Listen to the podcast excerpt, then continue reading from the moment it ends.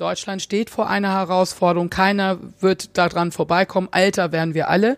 Und äh, wir sind alle die Väter und die Mütter von irgendwelchen Generationen Z und X und Y. Und daher gehören wir auch alle zusammen. Wir können uns nicht voneinander dividieren. Wir sollten zusammenhalten. Herzlich willkommen zu einer neuen Episode deines Entscheidungsfinisher Podcasts. Hier bist du richtig, wenn du dein Powerziel erfolgreich umsetzen und deine Zukunft aktiv gestalten willst. Wir freuen uns, dass du dich gemeinsam mit uns auf diese spannende Reise begibst und wünschen dir viel Spaß, inspirierende Gedanken und hilfreiche Erkenntnisse für das Erreichen deines Powerziels. Los geht's! Immer wieder hört man es, mit 50 brauchst du dich nicht mehr bewerben, da will dich eh keine Firma mehr haben. Und sehr oft scheint genau das zu stimmen. 50 plus, die liebevoll genannte Generation Silber, Rücken oder auch die grauen Panther. Ja, die Familienplanung ist in der Regel durch, doch äh, die Jahre der maximalen Flexibilität dann eben angeblich auch. Doch stimmt das alles und können sich Firmen wie auch wir als Gesellschaft insgesamt diesen Blickwinkel im Zeitalter demografischer Entwicklung und Fachkräftemangel eigentlich noch leisten? Leisten.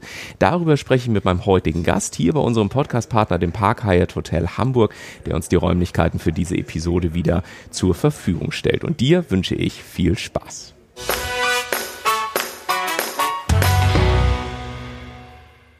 Mein heutiger Gast ist kurz gesagt eine echte Powerfrau. Aufgewachsen in England, Südafrika und Deutschland arbeitete sie zuletzt als Top-Level-Beraterin und Worldwide Coordinator bei einer renommierten Werbeagentur. Kein Wunder, denn sie hat nicht nur diverse Kampagnen für die Zielgruppe Best Ager entwickelt, sondern engagiert sich seit Jahren unter anderem für den Medien- und Kreativnachwuchs. Sie leitete eine Privatschule, gründete parallel die Meisterklasse Studenten Werbeagentur mit dem Ziel der Förderung und Forderung junger Kreativer zum anderen auch als Verdienstmöglichkeit für das Studium. Und weil auch das noch nicht genug ist, ist sie unter anderem im Vorstand des Hamburger Planetariums ebenso aktiv wie im Vorstand des German Mittelstand Kontors Hamburg Nord und wurde 2020 in die internationale Jury des The One Club New York City berufen, der als Ziel hat, die besten Kreativkünstler der Welt zu finden und zu fördern. Kurzum, sie ist seit vielen Jahren Botschafterin zwischen den Generationen X, Y und Z ähm, und XY und Z sind für sie ebenso täglich Brot wie eben auch 50 plus. Und genau diese Zielgruppe ist ihr ein besonderes Anliegen. Sie sagt, wir müssen endlich aufhören, in unserer Gesellschaft Menschen ab Anfang Mitte 50 beruflich zu diskriminieren und zu begreifen, dass genau hier eine der größten Chancen liegt. Ich freue mich sehr, dass du hier bist und dass die Einleitung dein, dein gelebtes Leben bisher wirklich gut abgebildet hat und sage herzlich willkommen, liebe Ulrike Krämer. Ja, herzlich willkommen. Das ist natürlich wunderschön. Es ist hier sowieso wunderschön, wo wir hier sitzen, lieber Ulf. Und ich bedanke mich natürlich, dass wir hier ins Gespräch kommen sehr, und sehr dieses Thema beleuchten können. Sehr gerne. Und ich finde wirklich auch mal eine, eine spannende Atmosphäre, wenn ihr im Übrigen ein paar Hintergrundgeräusche von Kindern hört. Ich finde das auch so lustig, dass hier wirklich so Generation vier, fünf Jahre ist und wir über Generation auch 50 im Schwerpunkt sprechen ja. werden. Aber bevor wir das alles machen, liebe Ulrike, wenn Freunde dich beschreiben müssten, ich hatte ja schon das Vergnügen, dich einmal kurz beim Vortrag äh, zu erleben, wo du mal so eben 200 Leute an an die Wand gekachelt hast, im positivsten aller Sinne mit deiner Energie. Ich war einer davon, habe gedacht, Mensch, mit der Frau muss ich unbedingt ein Podcast-Interview machen. Wenn, wenn ich Freunde fragen würde, sag mal so zwei, drei Schlagwörter zu Ulrike, welche Schlagwörter würden die mir dann sagen? Ja, also erstmal ganz bestimmt auch Stehaufmännchen. Ja. Ich glaube also, dass man immer wieder sehen kann, dass ich immer wieder irgendwo die Gelegenheit hatte, dass ich immer wieder mich selber auch neu erfunden habe und auch in verschiedensten Situationen eigentlich was Tolles draus mache. Ja. Und auch unbändige Energie, ja. denke ich natürlich ja. auch. Und äh, natürlich auch, dass ich äh, eine Frau des Wortes bin. Ja. auch manchmal der unendlichen Worte. Und äh, ich ja, ich habe eben immer wahnsinniges Interesse an Menschen und, und äh, neue Situationen und neue ja. Inspirationen ja. und lernen wahnsinnig gern dazu. Ja. Und gebe es auch wahnsinnig gerne auch weiter. Und äh, ich, von dir stammt ja, beziehungsweise dein Slogan ist ja It's all about people, it's people business. Das eint uns ja sehr stark im Herzen. Und äh, wie gesagt, über die Menschen werden wir in den verschiedenen Generationen auch sprechen. Ähm, du hast es gerade schon gesagt und man merkt es ja auch anhand deiner Stimme. Ne? Da kommt richtig was rüber, da ist Power hinter, da ist Punch hinter und so weiter.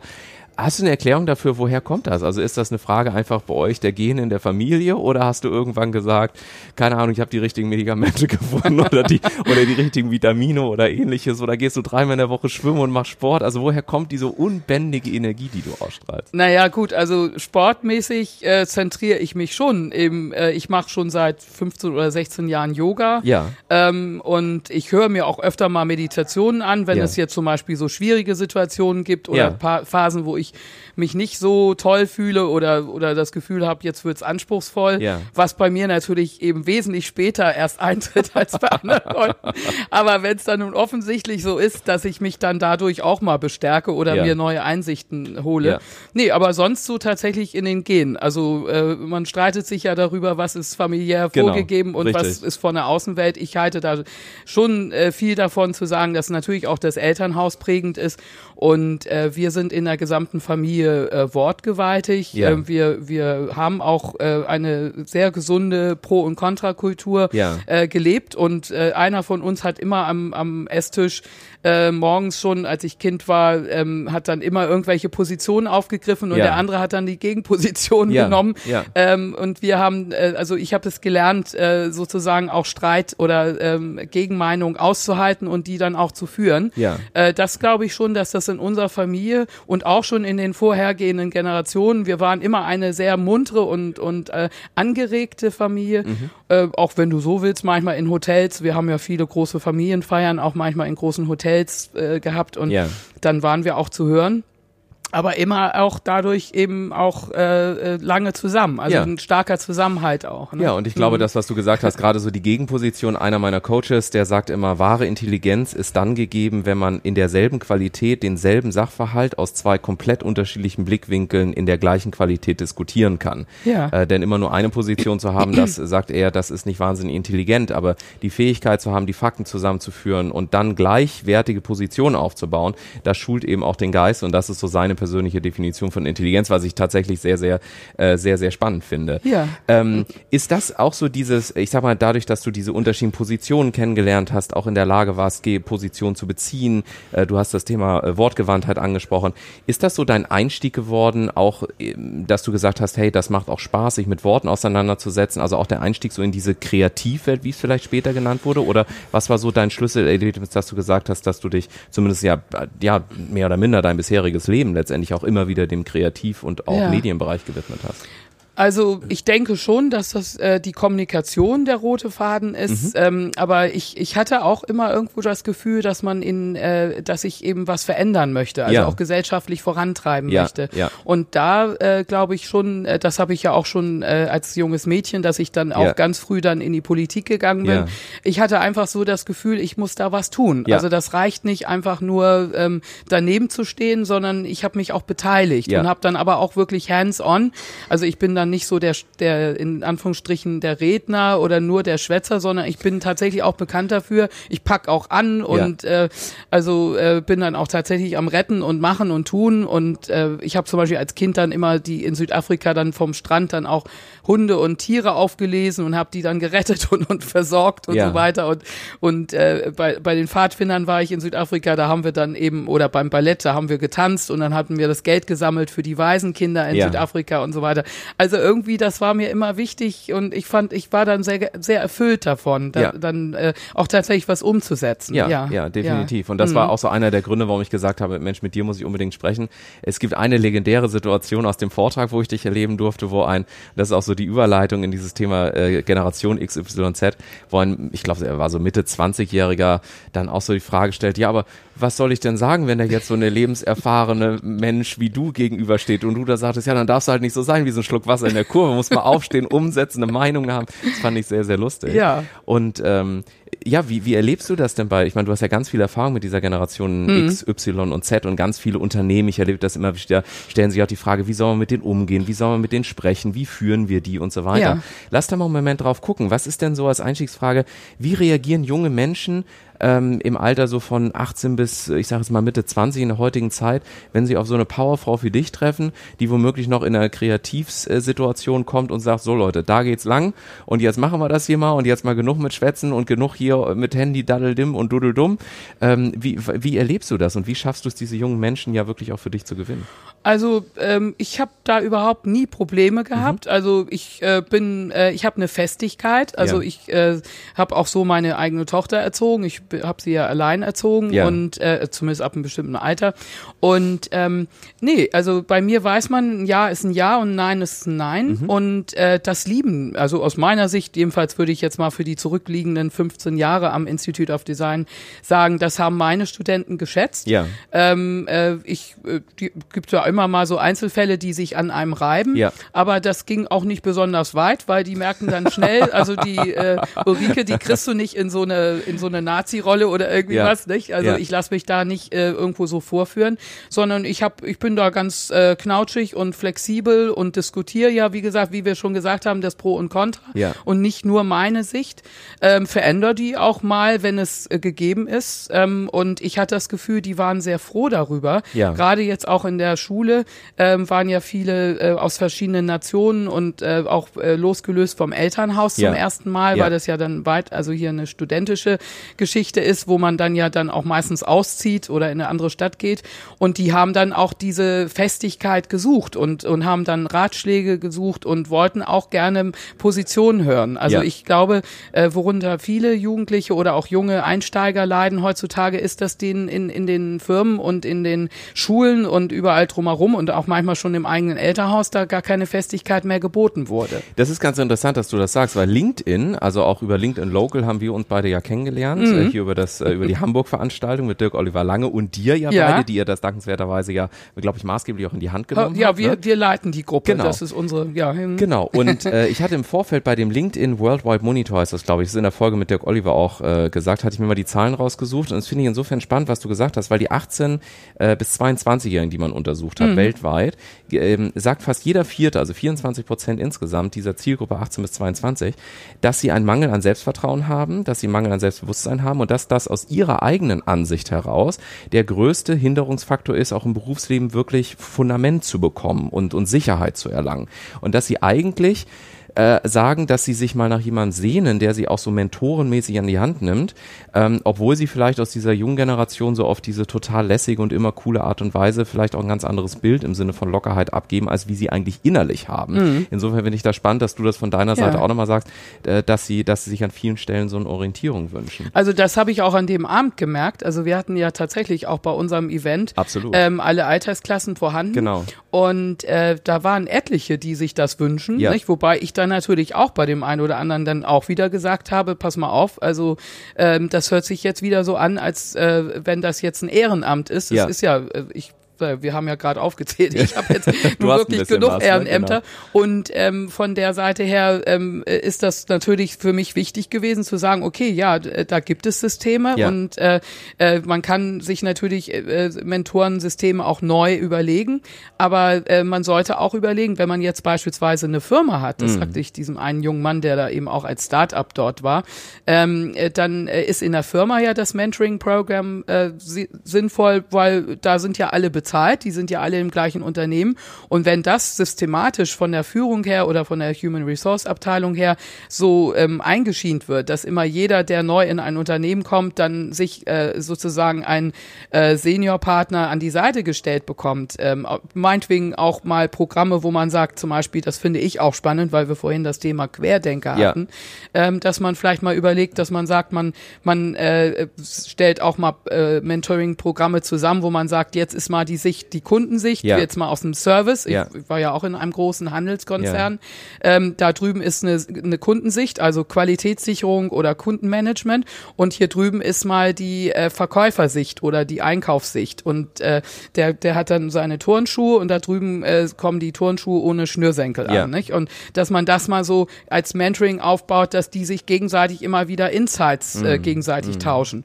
Aber wenn man jetzt von dem Junior zu Senior geht, äh, dass man das systematisch aufbaut und nicht so nach dem Motto, wie es früher war. Ja. In früheren Unternehmen war es ja so, dass man automatisch die Senioren Äh, wobei ich immer das Wort, nicht? Also was ist schon Senior? Ja. Wenn wir heute 100 vielleicht werden, Ja. äh, ich habe eine Großtante, die ist 102 geworden, ähm, dann ist man ja kein Senior, da ist man gerade so in, der, in der. Mitte angekommen, ne?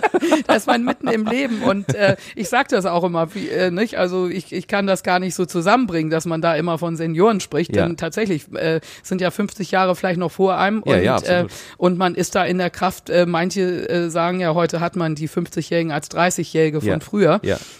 Und ähm, jetzt in so einem Unternehmen könnte man das aber vielleicht systematisieren, wenn man feststellt, dass die Altersstruktur sich verändert Ja, hat. ja. Und das ist auch eine, eine wunderbare Überleitung, ähm, nämlich in Bezug auch auf die Demografie, die Altersstruktur, die sich entwickelt und ähnliches. Ich glaube, es ist mittlerweile Allgemeinwissen, äh, wie ungefähr so die demografische Entwicklung ähm, aussieht. Und ähm, auch wenn wir uns äh, Gesundheits-, Lebensalter, statistische Daten und so weiter anschauen, ja, wir werden immer älter.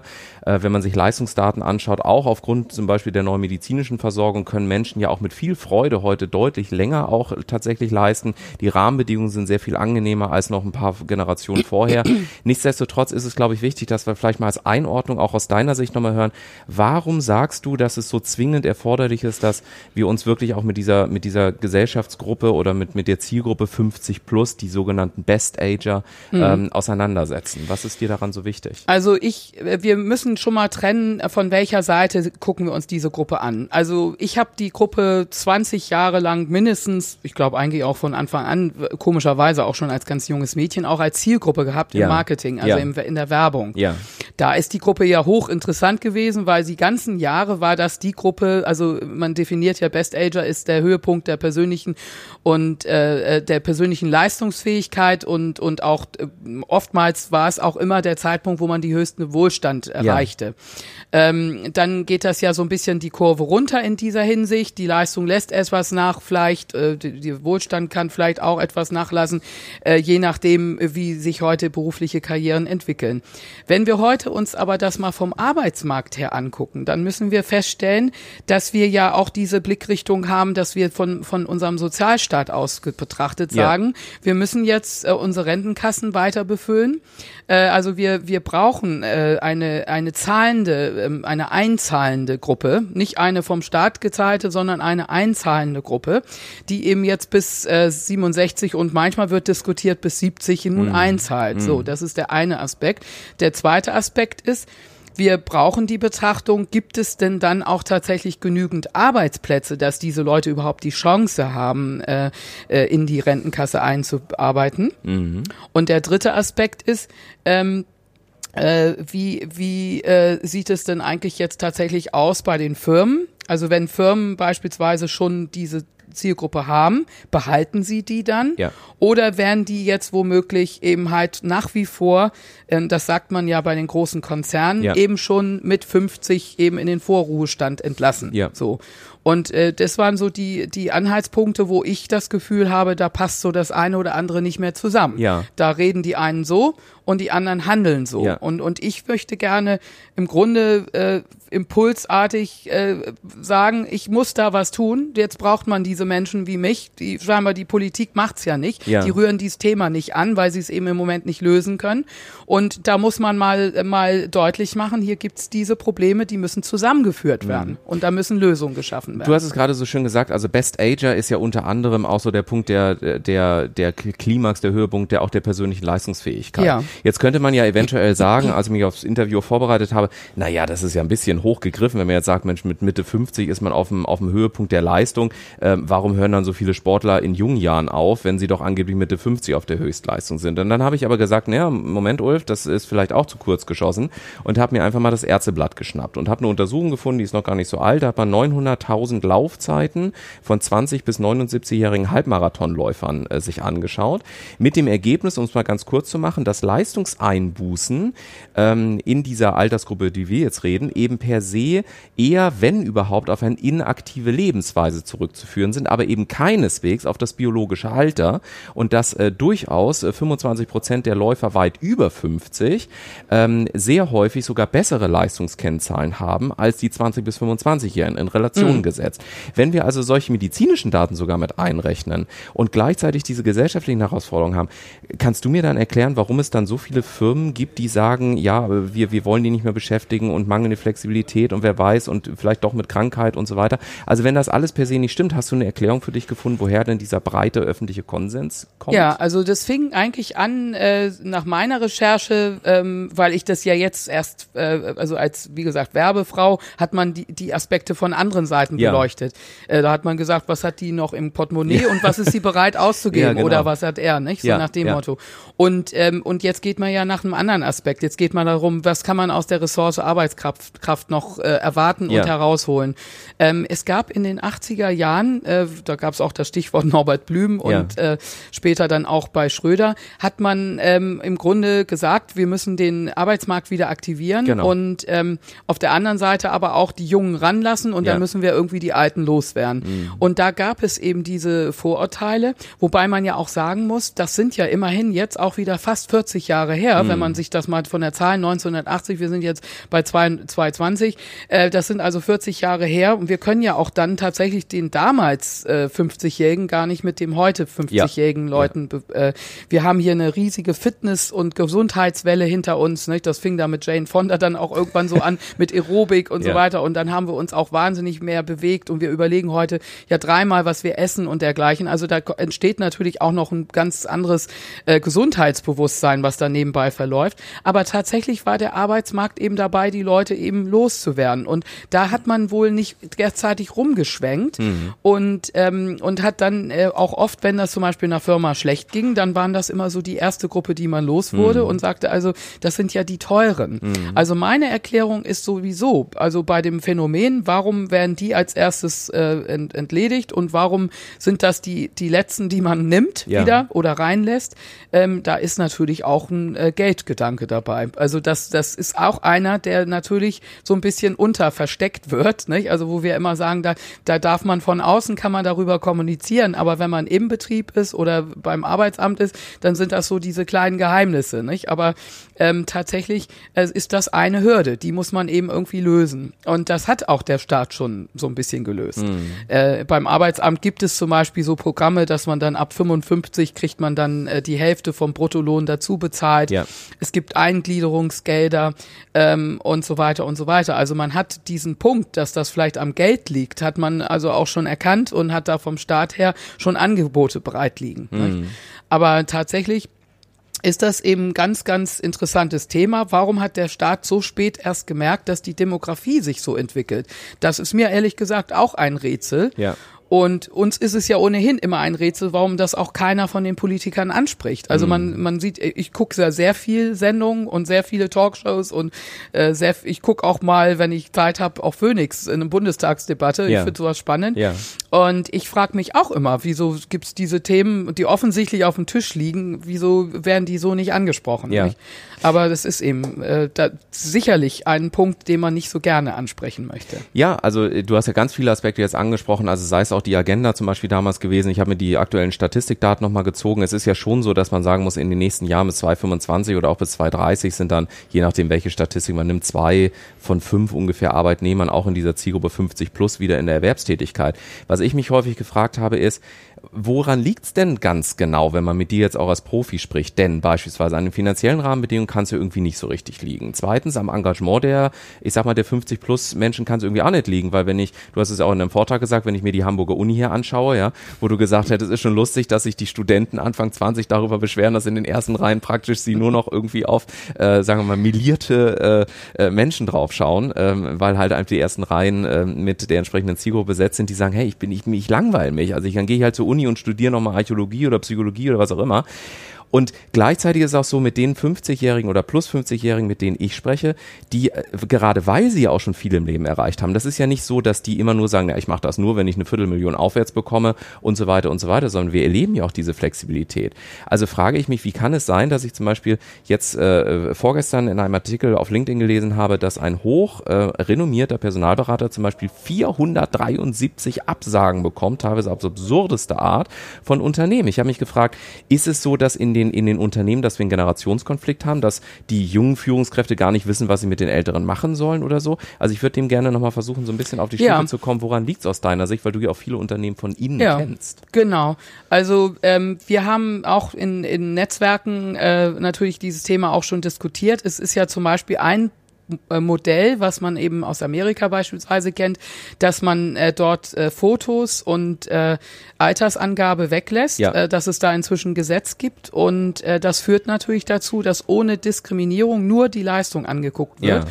Ähm, dann haben wir das zum Beispiel mal, ich habe das jetzt ein paar Mal so äh, mitbekommen, wie wir das im Netzwerk diskutiert haben und dann saßen eben einige Human Resource äh, Leute da und ähm, die waren entsetzt. Ne? Die haben gesagt, wieso, ich werde ja wohl noch aussuchen dürfen, wer in das Team passt. Ja. Ne? So, da fängt's ja an. Was heißt denn passt? Ist passt dann, äh, der hat eine dunkle Hautfarbe, passt ja. nicht? Ja. Oder ist passt, ähm, die ist aber jetzt irgendwie dicker als äh, unser Fitnessplan das zulässt? Oder ist ähm, äh, passt, äh, die, die hat aber äh, zu viele Lebensjahre auf dem Buckel? Also was ist dieses passt? Ja. Und da waren die schockiert, dass die das jetzt als Team oder als, äh, als äh, man liest ja auch in Stellenanzeigen, sie, wir sind ein junges, frisches Team, wir ja. gehen immer gemeinsam laufen, also bei ja. Google gibt's auch so eine Laufgemeinschaft ja. und so weiter, ist ja jetzt auch immer so in mit dem Obstkorb und dann eben meistens auch, wir machen alles zusammen, auch Sport und so weiter. Also ähm, man sieht ja schon, dass das schon ausgrenzend ist, weil zum Beispiel jemand, der Familie hat, der fünf Kinder hat oder, oder noch einen Hund rausbringen muss oder zu Hause noch den Garten, den Rasen machen muss oder so, der hat vielleicht nicht so ein großes Interesse da noch um nachts um zehn da zweimal um die Alster zu rennen, sondern der hat dann Pflichten zu Hause und, ja. und ist dann vielleicht auf dem Nachhauseweg und natürlich ist das nicht ganz so sexy und ganz so teamorientiert. Aber irgendwann will man auch nicht mehr mit dieser ganzen Gruppe ständig in Urlaub zusammenfahren ja. und immer hey und dann immer so ja. diese Hände nach oben und so weiter. Das ist alles toll, aber ähm, das ist vielleicht dann auch ab einem bestimmten Alter dann auch nicht mehr angemessen. Und ähm, wenn diese Stellenanzeigen dann aber so aufgebaut sind und in Deutschland das eben so ist, dass man als erstes überhaupt, um eine Online-Bewerbung abzuschicken, musst du als erstes das Geburtsdatum angeben. Ja. Und dann kommt erst der, der äh, hier die, die CVs oder andere Dinge, die dann drangehängt werden werden, ähm, dann ist das gar nicht machbar, dass man in Deutschland ohne Vorurteile, ohne Bias und wenn es jetzt noch mit Algorithmen läuft, dass mm. es mhm. automatisierte mm. ähm, Auswahlverfahren gibt, dann äh, ist das gar nicht machbar, dass dann irgendjemand mit einem diversen oder mit einem äh, äh, vielleicht auch quer Einsteiger, äh, Lebenslauf oder oder ähm, äh, wie von der Leyen sagte, Frauen haben einen gebrochenen Lebenslauf, finde ich auch eine sehr komische mm. Formulierung, äh, weil sie Mutterzeiten oder vielleicht auch Teilzeitzeiten haben, sind sie vielleicht auch nicht so begehrt. Ähm, also lange Rede, kurzer Sinn, äh, wir müssen auch mal darüber nachdenken, was diese Faktoren in diesem Fall dann auch sind, wenn man dann sagt, so das Unconscious Bias, sagt ja. man dazu. Ja. Und äh, da gibt's ja auch diesen Hashtag Ageism und so ja. weiter, äh, dass man da Altersvorurteile hat und so weiter weiter. Und, und das ist eigentlich für mich schon ein Phänomen, was wir jetzt in Deutschland, glaube ich, sogar ähm, sehr, sehr doll haben. Ja. Und wir gehen da nicht ran. Also ja. ich frage mich auch, warum eigentlich nicht? Na gut, wir haben nachher noch den Blog, wo wir sagen, jetzt gehen wir mal in die Umsetzung und dann gucken wir mal, wie du rangehen würdest, wenn. Aber bevor wir das machen, ich habe mich auch gefragt, ist es eventuell eine Kompetenzfrage, also oder auch eine Wissensfrage oder eine, eine Frage, dass vielleicht viele Unternehmen gar nicht wissen, ja, bei welcher Gelegenheit stellen wir jetzt eigentlich lieber Ältere? Ist ja auch gleich mehr Lebenserfahrung, ist ja in aller Regel auch ruhiger, also mhm. auch besonnener, kann ja in vielen Situationen auch wirklich förderlich sein.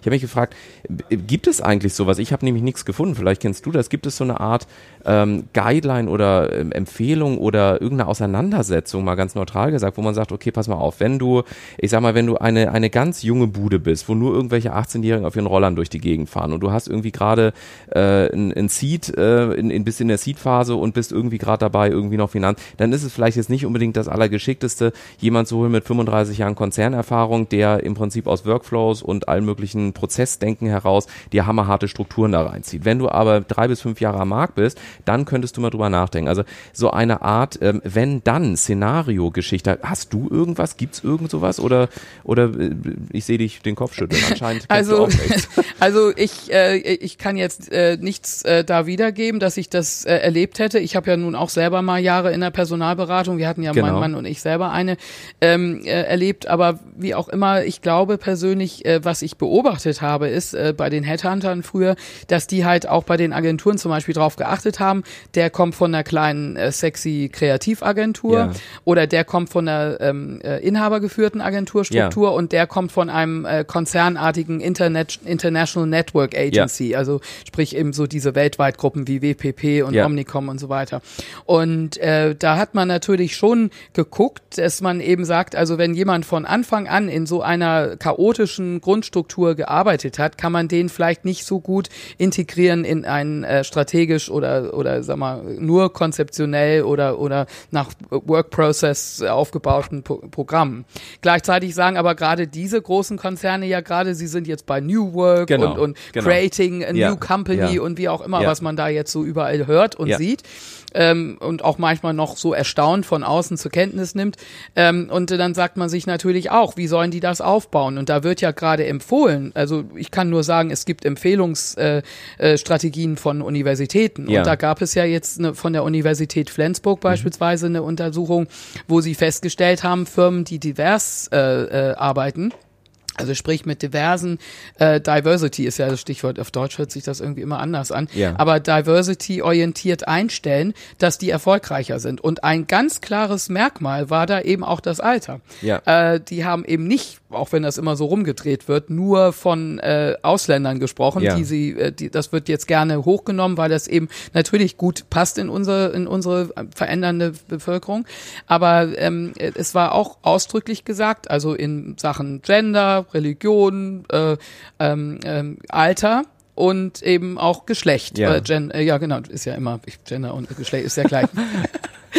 und äh, ja, und, und in dieser Hinsicht fand ich schon, dass das interessant ist zu sehen. Guck mal, das lässt sich sogar in Geld ausdrücken, dass ja. diese Firmen äh, und auch von der Bank her gibt es ja so eine ähm, Krediteinschätzung äh, ähm, äh, und da wird auch gesagt, also in Unternehmen, wo beispielsweise nur Schornsteinkarrieren gefördert mhm. werden, also wenn du von klein auf da genau. in so einer Firma bist und oben bist du dann hinter Vorstand, das ist ja immer noch so, dass viele Konzerne so geführt sind. Ja. Wenn du genauer ja. hinguckst, ist das entweder noch der Inhaber Inhaber oder seine ja, Tochter oder wie auch immer, oder es ist eben ähm, äh, dann eben jemand, der da von klein auf da eben jede Station, jede, jede berufliche äh, und jedes Seilschaft und alles mitgemacht hat. Ja.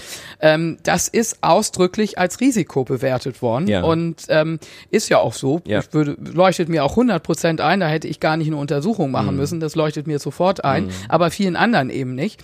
Und äh, klar ist es schwierig, kulturell als Außen, äh, also als, als jemand, der von außen eingestellt wird und der dann vielleicht über 50 ist, denen äh, sozusagen noch eine neue Kultur und eine neue äh, eine neue Herausforderung zuzumuten und eine neue Struktur innen drin, äh, wie wie wie gehen die Dinge, die Prozesse und so weiter, keine Heritage, aber trotzdem äh, ist es so, dass gerade in diesen neuen Zeiten, wo wir umstellen, also wo wir ohnehin alles transformal äh, betrachten, also ob das die Digitalisierung als Stichwort ist, das ist ja nicht die einzige Herausforderung. Ja. Ja. Ob das ist, dass wir jetzt plötzlich von von einer regionalen Betrachtung auf eine globale äh, uns umstellen müssen, dass die Angriffe nicht mehr irgendwie aus dem äh, hier von Altona nach Harvestehude kommen, mhm. sondern dass da auf einmal jemand aus aus Dubai angreift oder irgendwo jemand aus einem ganz anderen Land, von dem man gar nie, nie mhm. was gehört hat, da mhm. ist auf einmal jetzt ne, die größte Firma der Welt oder so, nicht? Dass hm. das auf einmal alles auf den Kopf stellt, was man so vorher kannte oder dass zum Beispiel ein Amazon,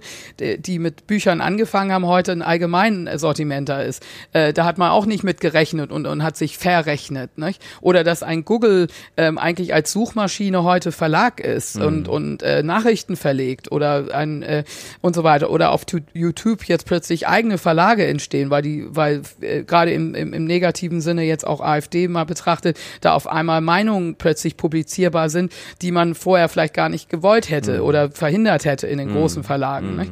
Also das sind Dinge, die, die zeigen ja, äh, dass dann äh, Menschen, die gewohntermaßen äh, äh, sozusagen divers aufgewachsen sind und, und schon viele Lebenserfahrungen haben, dass die da auch besonders gut darauf reagieren können. Mm, mm. Denn da ist nichts vorhersehbar. Also muss man auf der Basis von Erfahrung, aber auch von Erfahrung, wie wir es gelöst haben und wie wir mal ganz anders gelöst haben oder wie andere das gelöst haben am Markt, mm. äh, daraus dann eben halt auch sehr viel Weisheit schöpfen können. Und ich finde das ganz interessant, dass du eben, also das interpretiere ich zumindest daraus. Ich habe neulich mal gesagt, als es wieder um New Work, äh, New Work ging, so rum, ja. habe ich gesagt, naja, New Work ist nicht damit damit getan, dass ich einen Tischkicker reinstelle und irgendwie den Obstkorb äh, mache oder der Saft jetzt gekühlt ist und nicht mehr draußen steht, weil mit Verlaub gesagt, äh, das Obst, das kenne ich von früher auch noch und ja. äh, dann gab's dann irgendwie den Schokoriegelkasten äh, mit der mit der äh, Spendenkasse daneben und dann stand okay und alles, was da reingeht, das geht an das Projekt XYZ. Ich glaube nämlich, wir waren beim selben großen Handelsunternehmen hier in Hamburg mal eine Zeit lang und da hatten wir das überall. Also äh, wo ich immer sage, ich finde das so Wahnsinn, dass es irgendwie so in diese Verschlagwortung reingeht und jeder da meint, ja, wir machen das ganz, ganz Neues, wo man sagt, nee, ehrlich gesagt nicht. Also das habe ich schon vor 20 20 Jahren kennengelernt. Das habe selbst ich schon vor 20 Jahren kennengelernt. Also von der Seite finde ich es ganz spannend, auch zu sagen, nee, wir müssen auch gesellschaftlich die Entscheidung treffen, aufzustehen und dafür einzustehen, dass eben New Work auch bedeutet, dass wir uns eben mit, äh, mit diesen Fragen, die du aufgegriffen hast, auch mit der zunehmenden Komplexität, mit der Vernetzung der verschiedenen Angebote so auseinanderzusetzen, dass eben auch die Anforderungen komplett steigen und dass wir eben an verschiedenen Stellen Erfahrungswert eben auch anders betrachten, um tatsächlich diese, dieses total vernetzte heutzutage mit der gewonnenen, bereits gewonnenen Lebenserfahrung so zu verbinden, dass es auch für die jüngere Generation womöglich auch händelbare Szenarien gibt. Also jemand, der es auch wieder runterrechnen kann und so weiter ja. und so fort. Von der Seite finde ich das also, ähm, das so das, was ich jetzt äh, von dir höre, dass ja. du, dass du da eben sagst, Mensch, habt den Mut, steht auf und denkt mal auch darüber nach, wie ihr in Personalabteilung, in HR-Abteilung auch von diesem Mehrwertgedanken kommen mhm. könnt und eben nicht nur von, ja, das Risiko könnte aber höher sein und die Leute sind vielleicht nicht mehr so flexibel. Vielleicht ist es ja auch eine, eine, eine Frage auch an dich, wie müsste denn beispielsweise so ein, so ein Führungsapparat aus deiner Sicht gestaltet sein, damit er eben auch für, für alle Generationen attraktiv ist? Also ähm, ich denke mal so an Meetingstrukturen oder an, du hast es angesprochen, die verschiedenen Anforderungen mit Homeoffice und so weiter. Also machen wir es mal konkret, wenn, wenn du jetzt äh, Chefin eine, eines Mittelständler wärst, sagen wir mal 100 Mitarbeiter und ihr hättet jetzt gesagt, du pass mal auf, wir haben, wir haben so viele junge Menschen, wir wollen jetzt, äh, sei es mit der Arbeitsagentur zusammen, ich sag mal 25 Prozent unserer Belegschaft in der Altersgruppe 50, 50 plus äh, engagieren und einstellen.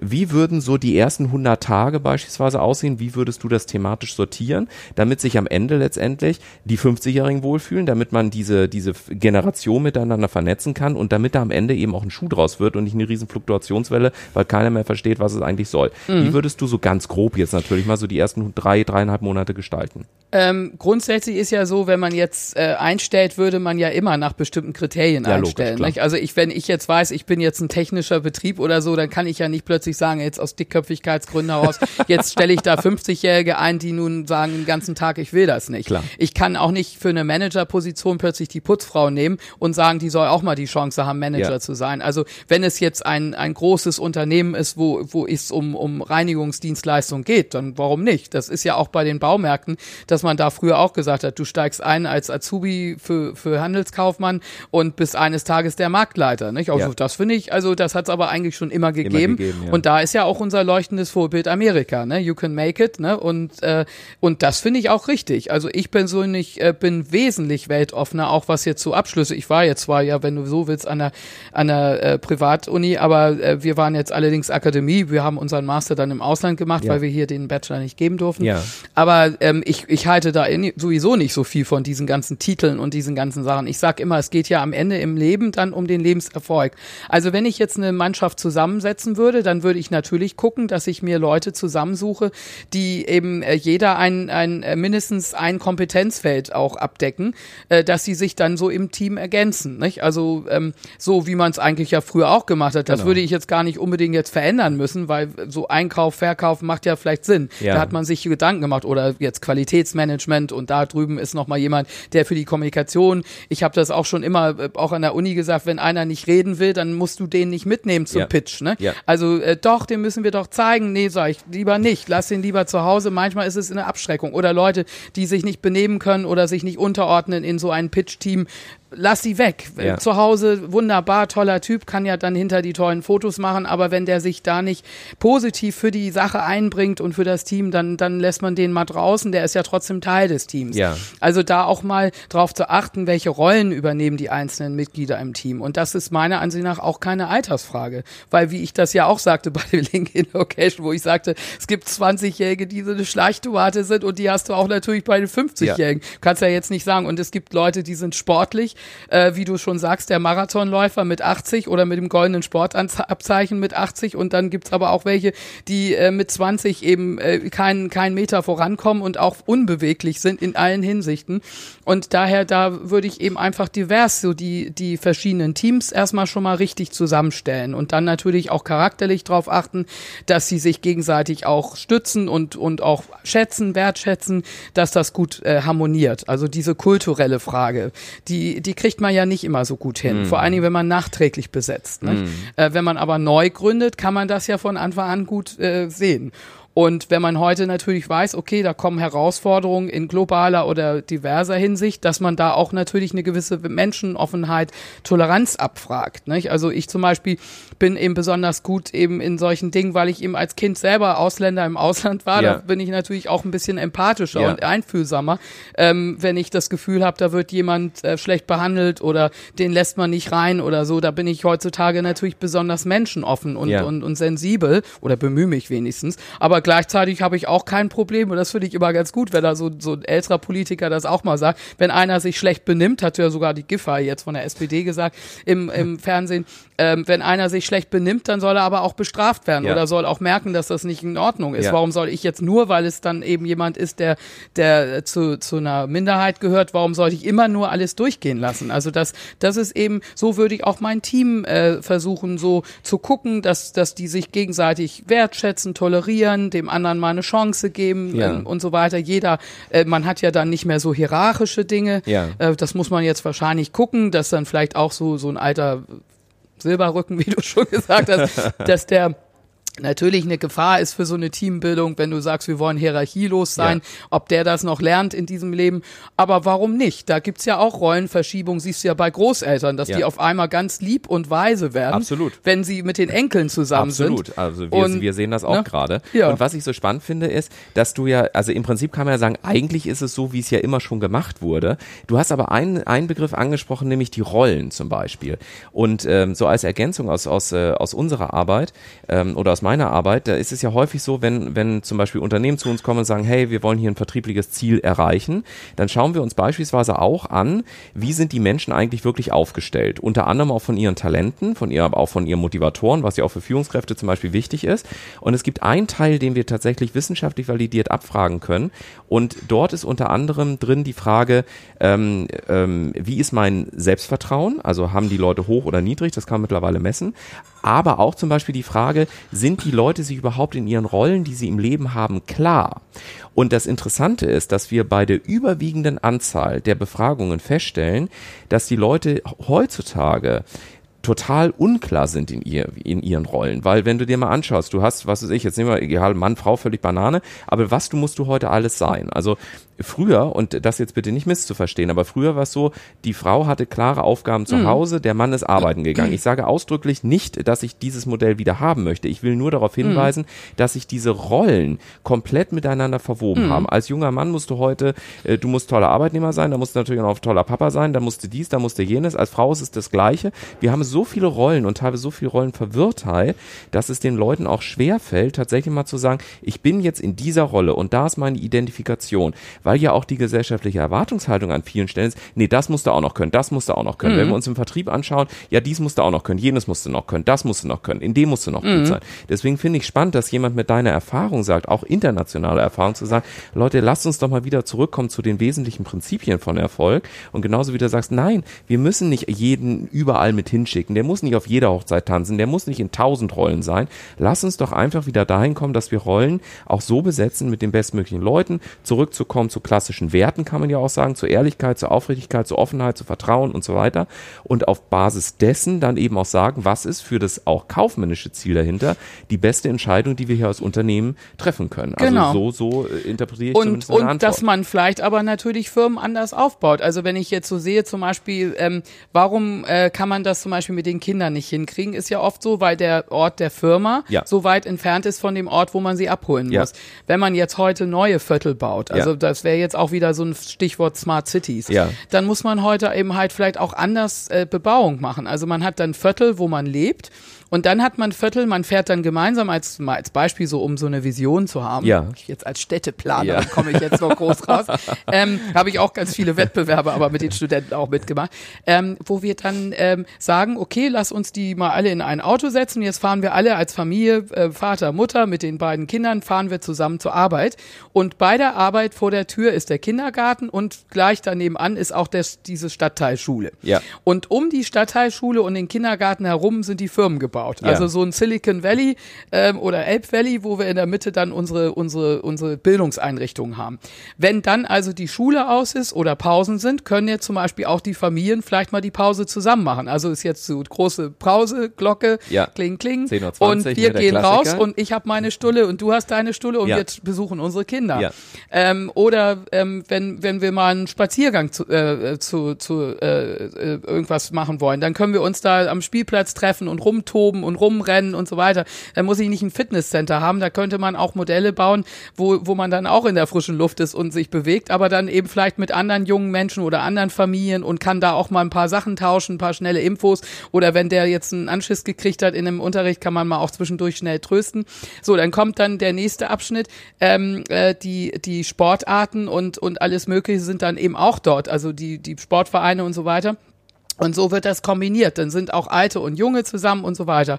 Ähm, man hat da ja einfach auch mal die Möglichkeit, wenn man so plant, dass man mal ganz neue Modelle macht. Und ich habe festgestellt, zum Beispiel als berufstätige Mutter ähm, und dann später ja auch alleinerziehend, dass das, äh, ich finde, der Kindergarten ist dann immer noch das kleinste ge ge Problem, weil da ist das ja häufig so, da gibt's ja Angebote genug. Auch damals waren zwar teuer bei uns, wir mussten alles selber bezahlen und organisieren, Ja. aber der eigentliche, die Herausforderung fing eigentlich mit der Schule an, mit Ja. diesen blöden Anfangs- und Schlusszeiten und, und dann eben auch äh, mit dem Niveau der, der Betreuung. Ne? Also wenn man jetzt zum Beispiel, ich hatte dann so immer alle mögliche Erfahrungen mit Kinderfrauen, da war zum Beispiel das die Herausforderung, dass die nicht in der Lage waren, auf dem Niveau zu betreuen, was ich wollte. Ja. Ne? Das ist mir erst plötzlich äh, klar geworden. Alle reden immer darüber, ich brauche eine Kinderfrau. Aber Ja. dass die, wenn die, also ich hatte zum Beispiel eine, habe ich sehr viel Geld gelassen, also die wollte sich auch noch bei der AOK dann anmelden und so weiter, habe ich also die Hälfte von ihrem Geld war dann nur diese Nebenkosten. Und, ähm, und dann kommt, eines Tages kriege ich so einen Brief von der Schule, ihre Tochter hat nie die Hausaufgaben. Ich sage, wie wohl bezahle ich die jetzt Ja. so? Die war ja erst nach der Schule, also die war nur für diese Zeit nach der Schule da. Und dann eines Tages hat die dann bei mir da gesessen und geheult und zugegeben, dass sie das alles nicht versteht, die zweite Klasse oder dritte. Ne? Und da habe ich natürlich einen Schock gekriegt. Und dann ist mir klar geworden, wir, wir bedürfen natürlich ab dem Alter Betreuung, die eben intelligent ist. Also die in der Lage ist, den Schulunterricht wie eine Mutter, das wurde ja früher von der Mutter oder Vater erwartet, dass sie den Unterricht begleiten Begleitet, und die ja. Hausaufgaben Ja, machen und, ja, und wenn so das Kind das das, nicht noch, beherrscht, dass man es dann eben mit denen übt. Wenn man selber natürlich dazu nicht in der Lage ist ähm, und auch äh, zum Beispiel, wenn man bei der Arbeit sein muss als, als Karriereperson oder man ist eben, äh, man hat dieses Umfeld nicht, dann muss man sich das eben halt organisieren. Also Mhm. brauchen wir auch neue Modelle. Wo haben wir diese intelligente Begleitung? Wo ist diese Begleitung? Ist das jetzt von vornherein, wie wir das heute probieren mit Gesamtschulen oder Stadtteilschulen, dass die Betreuung dort gewährleistet ist? Klappt das?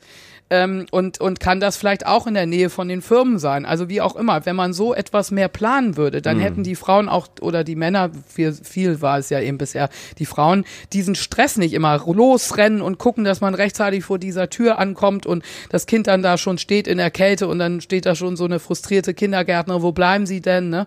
Und ob deine Mutter heute noch kommt. Und das sind die Dinge, glaube ich, die es auch schwer gestalten, warum wir eben äh, so alters unabhängig so, so Teams zusammenstellen können, weil mhm. es gibt einfach diese Phasen, wo Familien, Väter und Mütter stärker belastet sind, mhm. nebenberuflich stärker belastet sind. Und dann gibt's wieder Phasen, übrigens jetzt ab 50, wo sie dann wieder etwas entspannter sind und dann plötzlich nämlich zum Beispiel umziehen können. Ich könnte jetzt zum Beispiel umziehen. Ich ja. habe meine Tochter ist aus dem Haus, der Hund ist tot. Man mhm. kann umziehen. Man ist eigentlich flexibel. Mhm. Und warum nicht auch da stärker auf so Lebensphasen? Wir haben das immer beim Vertrieb oder beim Marketing, diese Customer Journey. Ja. Warum nicht auch Mitarbeiter-Journey? Ne? Ja. Die Lebensabschnitte. Ich finde das ganz spannend, also auch im, im Sinne von Smart City und so weiter. Ich, ich frage mich noch so, ähm, ja, Richtung Abschluss auch unseres Interviews, was davon ist selbst gemacht? Ich meine, wenn wir uns äh, generationsübergreifendes Wohnen zum Beispiel anschauen, das äh, wurde ja letztendlich früher, also wenn wir jetzt wirklich mal so äh, einige Jahre zurückgehen, war mhm. das ja wirklich Standard. Äh, dann kam so dieser ganze Hype mit Individualisierung mhm. und ich, ich muss nur noch meins und und es ist alles total und alles, es muss alles individuell sein, bis hin ja. zum Schnürsenkel und so weiter. Also ist es nicht auch ein Stück weit naja, ich will jetzt nicht sagen zu einfach, aber ist die Forderung nicht auch irgendwie ein Stück weit selbst gemacht, zu sagen, naja, also Leute, ihr könnt jetzt nicht äh, die ganze Zeit immer sagen, seit ein, zwei, drei Generationen, wir wollen es alles so super individuell und dann aber euch letztendlich wiederum beschweren, wenn dadurch natürlich auch äh, gesellschaftliche Strukturen eben kaputt gehen und wir eben das dann nicht mehr haben. Also ja. äh, ist, äh, ist das nicht, ähm, ist es dann nicht zu kurz gesagt oder, oder ähm, ein Stück weit zu provokativ zu sagen, naja gut, dann muss jetzt irgendwie Politik antreten und, und Städte umbauen, weil wenn es doch gleich letztendlich auch wieder in der Eigenverantwortung der jungen Generation ist, zu sagen, wie soll eigentlich unser gesellschaftliches Miteinanderleben in den nächsten Jahren aussehen? Wie schätzt du das ein? Ja, das ist ja eine Herausforderung. Also ich weiß nicht, ob das von selber passiert. Also wir sind jetzt eben schon so weit, aber wir sehen ja auch in anderen Bereichen der Gesellschaft, dass wir teilweise wieder retro sind. Ja, nicht? absolut. Sagte neulich eine Frau da auch in so einer Talkshow, da sagt sie, äh, wir haben auf dem Land immer die Sachen dreimal angezogen. Ja. Ich weiß auch noch, ich musste die äh, Kleider von meiner Schwester dann teilweise auftragen, ja. obwohl sie einen ganz anderen Körperbau hatte. Ja. Und, ähm, und wir kennen das von größeren Familien, dass da immer alles systematisch, das war Retro, ja. nicht? Und äh, dass wir äh, Plastik hat man auf dem, äh, sagte die Dame dann auch, haben wir auf dem Land gar nicht gehabt. Ja. Wir haben also alles irgendwo, man hat mit der Kuh zusammengelebt und man hat dies und das. Oder ich hatte zum Beispiel, wo ich jetzt im Vorort gewohnt hatte, auch einen Ökobauernhof ja. in, in Egenbüttel, Relling äh, vor der Tür. Also von daher, also ich denke mal, das sind auch so Probleme, die Städte haben. Mhm. Nicht? Also in Städten hat man plötzlich künstlich Probleme, dass man da zum Beispiel die Großmutter nicht neben der Tür hat und so weiter.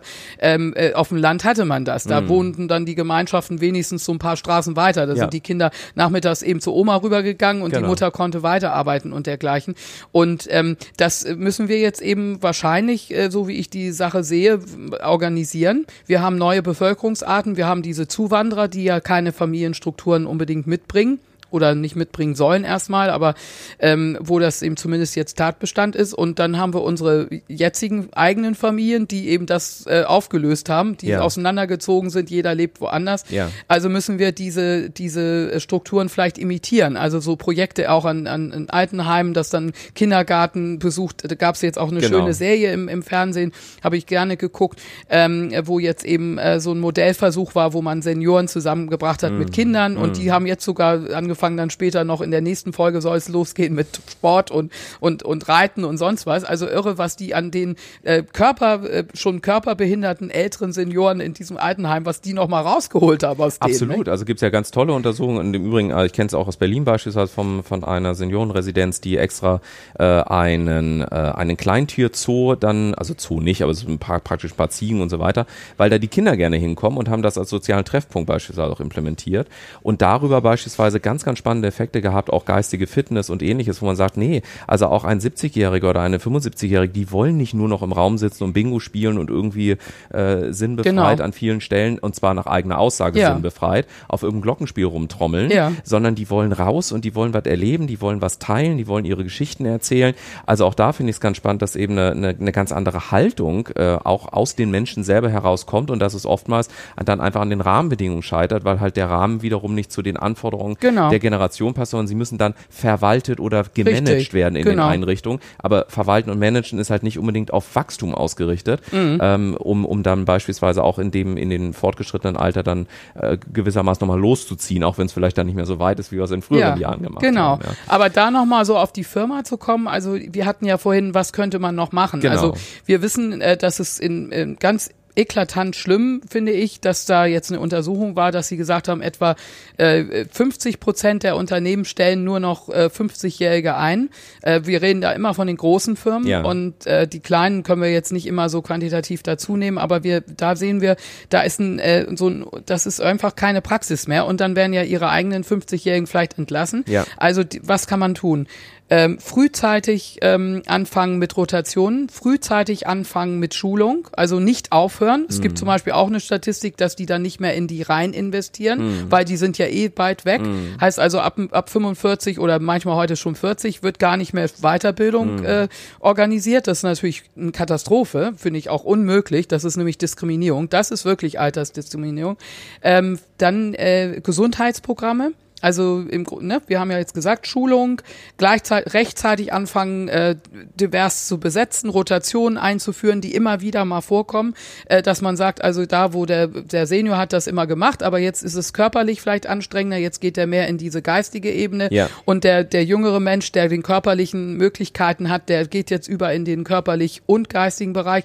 Ähm, also in, insofern, wir wissen ja, dass vom Geist her, das hast du ja auch gesagt, auch sieht man ja auch bei Politikern und so weiter, dass das nun wirklich nicht das Problem ist. Also wer sehr agil und sehr gut geistig angeregt ist, der, der kann da auch in der Hinsicht wirklich bis ins hohe Alter da funktionieren. Das geht ja vielleicht höchstens darum, dass wenn da einer immer jeden Tag da 30 Stockwerke hoch und runter ja. oder irgendwie riesen Kisten schleppen muss oder solche De Tätigkeiten, wo man sagt, das geht so auf Verschleiß, dass man da gucken muss. Äh, aber wenn, wenn wir jetzt Gesundheitsförderung von Anfang an und, und zwar auch altersgerechte Förderung, immer in allen Bereichen, die ich genannt hatte, altersgerechte Förderung aber ohne Vorurteile, sondern auch auf die individuellen Fähigkeiten des Einzelnen. Also was du schon gesagt hast, warum äh, muss der 20-Jährige kann genauso äh, jemand sein, der sein ganzes Leben lang nur beim Fernseher gesessen ja. hat. Der muss genauso individuell angefasst werden wie der 50-Jährige, der im Grunde eigentlich fit wie ein Turnschuh ist, aber eben halt dann jetzt auch noch zusätzliche Anreize braucht, weil da vielleicht äh, die, Fäh die Sehfähigkeiten oder die Hörfähigkeiten oder irgendwelche Dinge vielleicht etwas nachlassen. Ja. Also ich denke, diese Frühzeit vielseitigen, altersgerechten, übergreifenden Programme, äh, die, die flexibel halten, so dass man eben individuell, zum Beispiel kann man ja auch über Jobsharing nachdenken, mhm. dass der Rentner, äh, der normalerweise jetzt schon mit 63 draußen wäre, dass der dann vielleicht eben mit einer Mutter, die Teilzeit macht, dann teilen die sich den gesamten Arbeitsvertrag und ähm, man muss natürlich Lösungen finden. Ähm, auch bei den Teilzeitfrauen war das ja auch immer das Problem, dass die dann zu wenig Rente eingezahlt mhm. hat. Also muss man auch überlegen vom Monetär Charakteren her, mhm. wie können wir das gestalten? Warum will der nicht auf Halbzeit oder warum will äh, halb, äh, Teilzeit? Weil er will natürlich keinen äh, Geldverlust Klar. und das Klar. ist auch gar nicht bösartig gemeint von ihm, sondern der hat natürlich Angst, dass er dann nicht genug in die Rente einzahlt. Also ich glaube, da haben wir noch einiges äh, tatsächlich an Themen, was auch äh, Inhalt durchaus von einer weiteren spannenden Podcast-Episode wäre, beispielsweise auch das ganze Thema Betriebsräte. Ne? Also wenn wir das zum Beispiel jetzt vorhin gesagt, wenn wir uns Motivatorenstrukturen beispielsweise im Vertrieb anschauen, dann wird ja immer historisch davon ausgegangen, dass alle Vertriebler total monetär äh, motivierbar sind. Äh, wenn man sich das aber statistisch anschaut, auch von unseren eigenen Untersuchungen, das stimmt halt einfach nicht. Und äh, wenn man dann aber sagt, du pass auf, lass uns doch lieber so machen, statt dass du ihm jetzt 100 Euro Bonus bezahlst, also jetzt mal andersrum vom Geldgedanken, ähm, da musst du bei dem Mitarbeiter bitte darauf achten, dass du ihm eher zwei Tage Schulung zur Verfügung stellst, weil dieser theoretische Motivator, wie man es nennt, also Wissen und Lernen und so weiter, bei ihm viel höher ausgeprägt ist im Unterbewussten, als jetzt zum Beispiel das Monetäre. Wenn du das dann aber machst, dann erleben wir es immer wieder gerade in den größeren Einheiten, von denen du auch sprachst, dass dann gesagt wird, nee, also wenn du es einem zur Verfügung stellst, dann muss es wiederum für alle gelten. Das wiederum ist aber nicht abbildbar. Also auch da, glaube ich, werden wir viele, viele spannende Fragestellungen noch haben generell.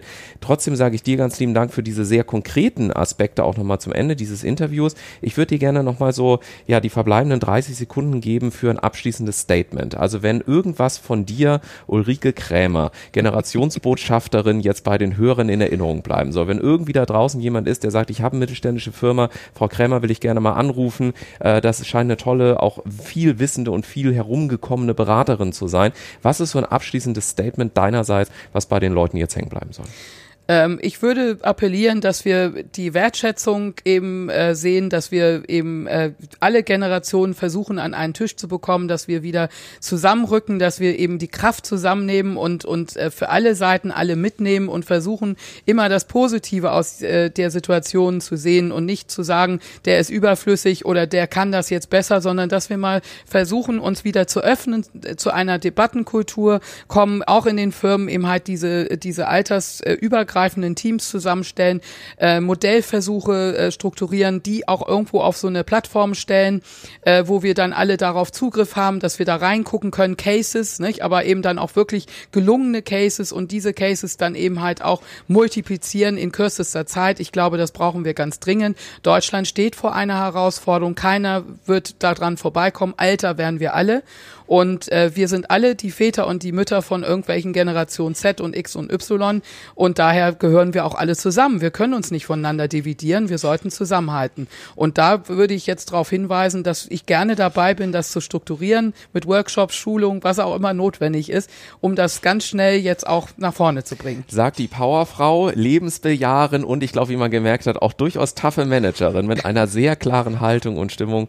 Uh, Ulrike Krämer, ich sage ganz, ganz herzlichen Dank, dass du heute hier im Park Hyatt äh, an meiner Seite warst für diesen äh, sehr spannenden, durchaus auch politischen, gesellschaftspolitischen ähm, Dialog. Habe ich sehr genossen und ich wünsche dir jetzt natürlich auch ganz viel Spaß, insbesondere, wo wir gar keine Zeit mehr haben, über New York City zu sprechen, über dein Engagement dort in der internationalen Jury, in der Nachwuchsförderung. Ganz, ganz toll, dass du uns auch diesen umfassenden Einblick über XYZ genauso gegeben hast wie über die ja wichtige Generation 50 plus, die dir ja ganz besonders am Herzen liegt. Und wenn dir diese Podcast-Episode gefallen hat, dann sei bitte so nett und abonniere dem Podcast. Ich Hab kann ich stolz, äh, genau, vielen Dank an dich und an dich da draußen natürlich auch so. Ich kann stolz verkünden, dass wir mittlerweile äh, fast äh, 55 Prozent Conver Conversion-Rate haben von Hörern zu Abonnenten. Also bitte sei einer der weiteren Abonnenten und hinterlasse uns auch einen netten Kommentar. Das hilft auch immer für die neuen Gäste zu uns zu kommen und natürlich auch für das Ranking bei iTunes und diversen anderen Portalen. Und wenn du selber sagst, ich habe eine kraftvolle Entscheidung getroffen und ich will gerne darüber sprechen, dann schick mir eine E-Mail an support@entscheidungsfinisher.de.